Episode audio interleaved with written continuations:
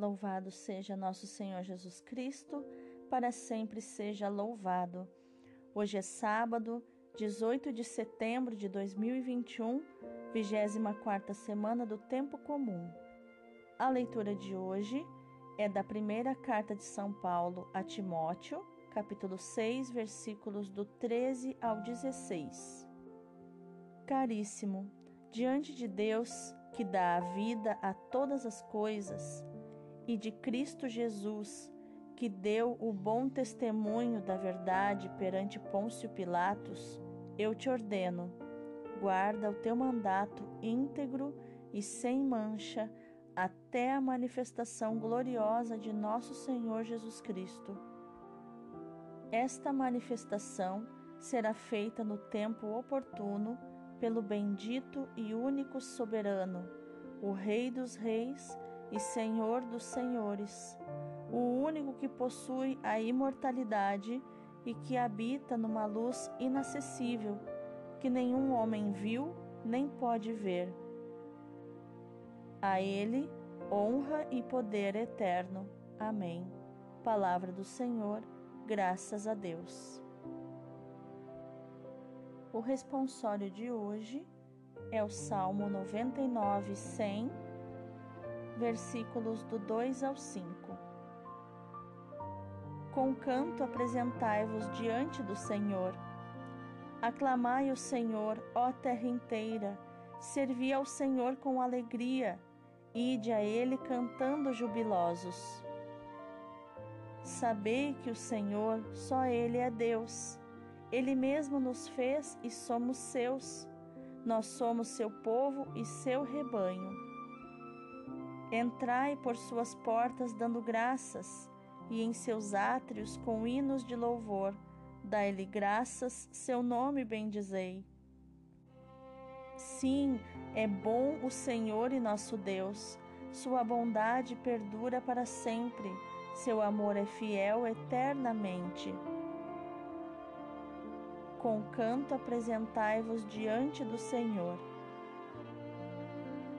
o evangelho de hoje é Lucas capítulo 8, versículos do 4 ao 15. Naquele tempo, reuniu-se uma grande multidão e de todas as cidades iam ter com Jesus. Então ele contou esta parábola: O semeador saiu para semear a sua semente. Enquanto semeava, uma parte caiu à beira do caminho, foi pisada e os pássaros do céu a comeram. Outra parte caiu sobre pedras, brotou e secou, porque não havia umidade. Outra parte caiu no meio dos espinhos.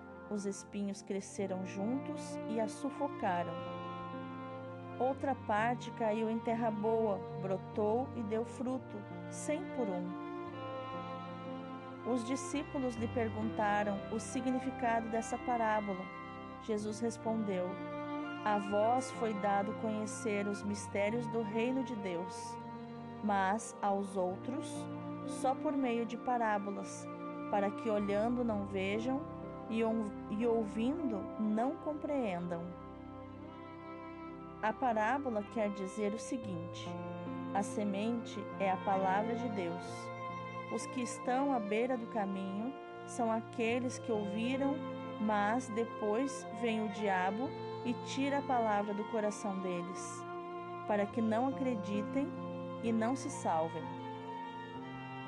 Os que estão sobre a pedra são aqueles que, ouvindo, acolhem a palavra com alegria.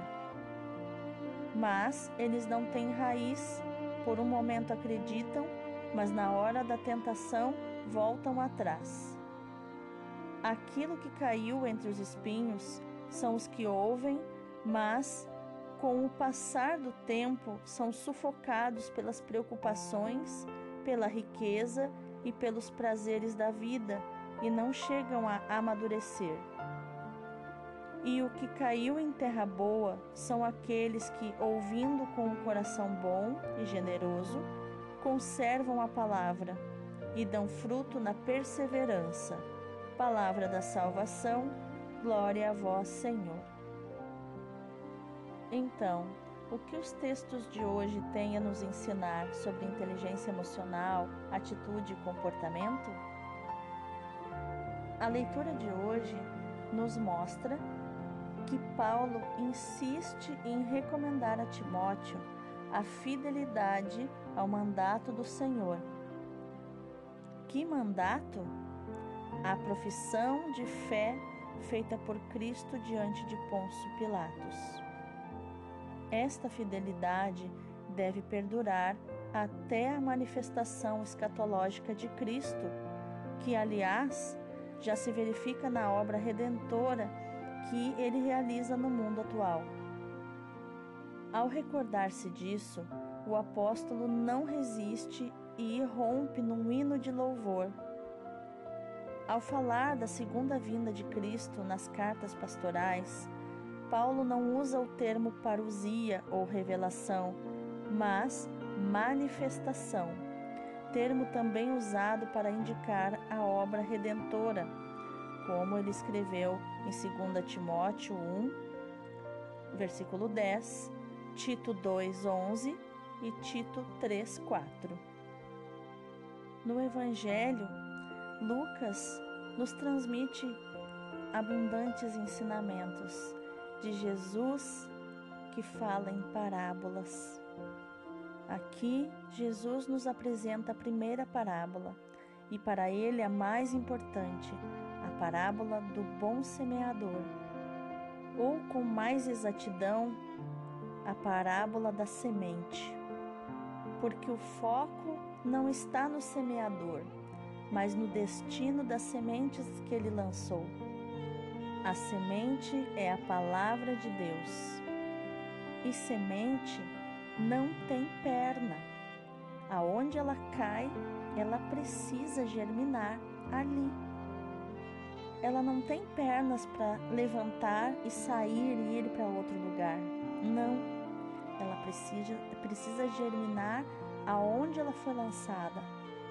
E por que será que Jesus quis marcar o começo do seu ministério público com esta parábola? Será que Jesus já estava antecipando e quebrando as possíveis objeções daqueles que iriam escutar a sua pregação procurando um defeito, procurando um pelinho para poder é, acusar Jesus, acusá-lo de falso profeta? Parece que sim. Mas a parábola talvez queira ir além. Nos diferentes destinos da semente lançada, podemos entrever não só os diferentes modos de reação dos seus ouvintes à sua palavra, mas também as diferentes atitudes com que, ao longo da história da salvação, a humanidade reagiu e reage à presença das testemunhas de Deus e à sua pregação. Se for lida assim, a parábola da semente prolonga sua mensagem ao longo de todos os séculos, antes e depois de Cristo, e chega até nós. Hoje nós vivemos no meio de um furacão de palavras, publicidade, propaganda, discursos políticos, postagens nas redes sociais.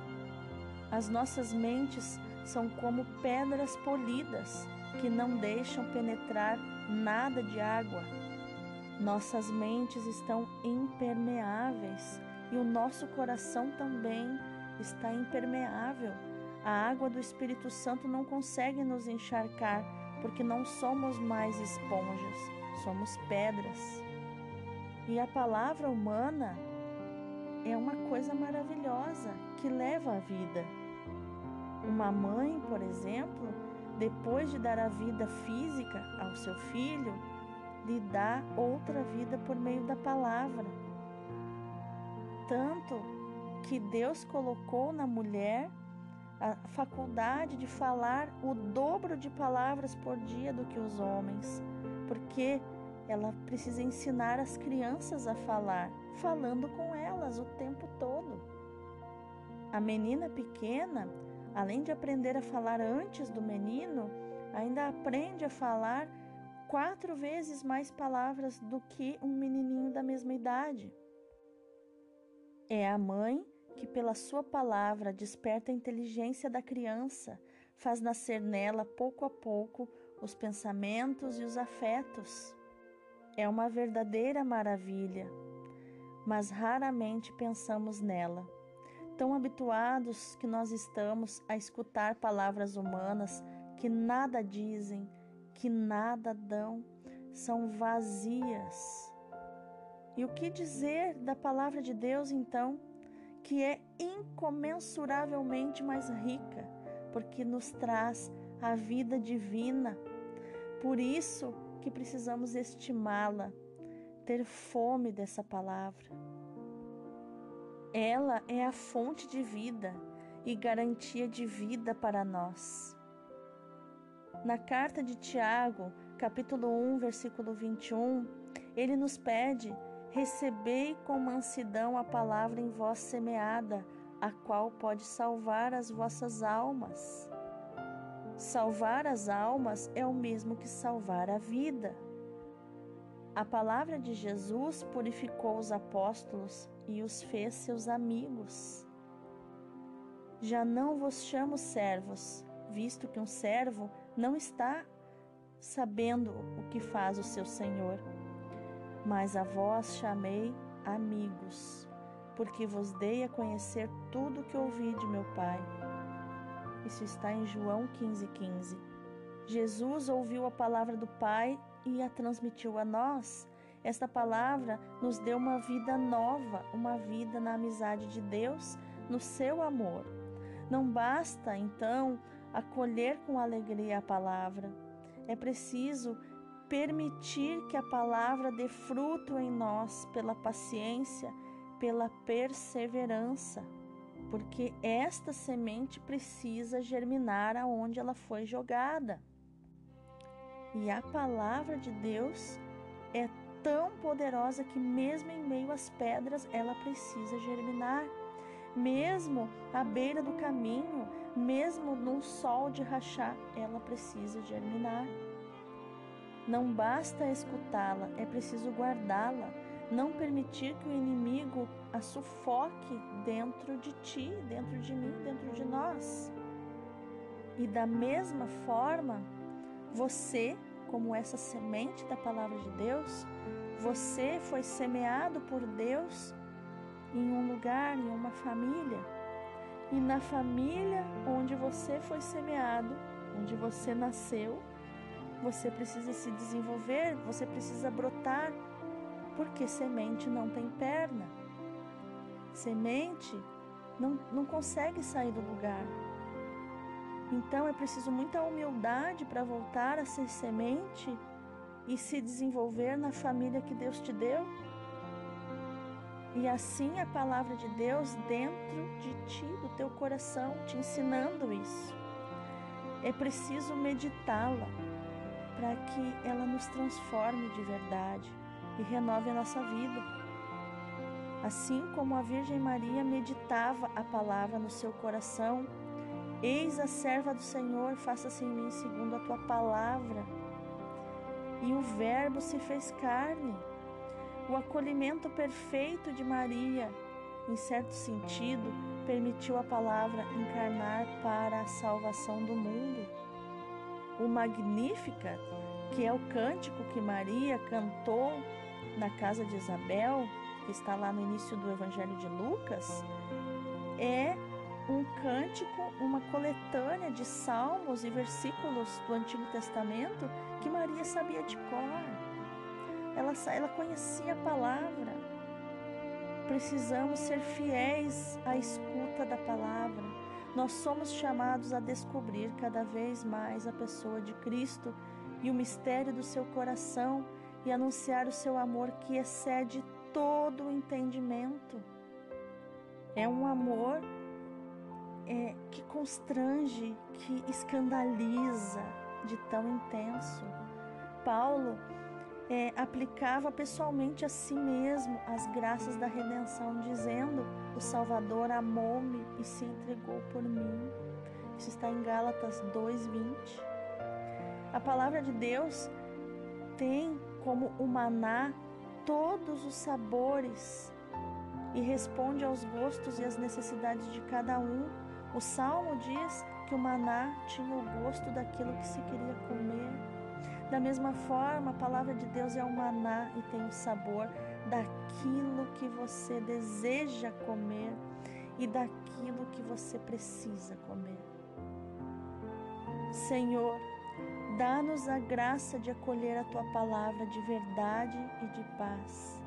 Depois de a termos reconhecido nos acontecimentos e nas pessoas encontradas nos caminhos da nossa vida, que a exemplo de Maria, saibamos guardar a tua palavra e meditá-la no coração, para que se torne vida da nossa vida e para que inspire os nossos pensamentos e sentimentos, o nosso amor para contigo, a nossa caridade para com os irmãos, os nossos relacionamentos, as nossas emoções, os nossos sentimentos, tudo que habita na nossa alma, os nossos traumas, o nosso passado.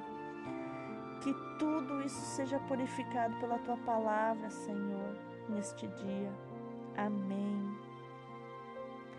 Meu irmão, minha irmã, que no dia de hoje seja um dia de meditar na palavra de Deus, de agradecer pela terra, às vezes pedregosa, que você tem sido para a palavra de Deus e quanto sofrimento esta semente da palavra de Deus tem passado em meio às tuas pedras para conseguir brotar.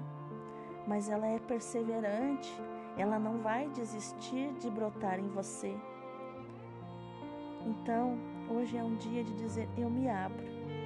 Eu, como pedra, como solo pedregoso, eu me entrego, eu me abro, porque embaixo de mim, das minhas pedras, existe terra. E eu te digo, semente, pode brotar. A palavra de Deus pode germinar em mim. Eu permito. Eu quero me tornar solo fértil no dia de hoje, para que o Senhor Jesus Palavra brote em mim, no meu coração. E assim também, eu, como semente, tenho sofrido tanto para germinar no lugar onde eu fui lançado. Eu fui lançado, que é a minha família para me desenvolver dentro de uma família com tantas feridas, com tantos traumas.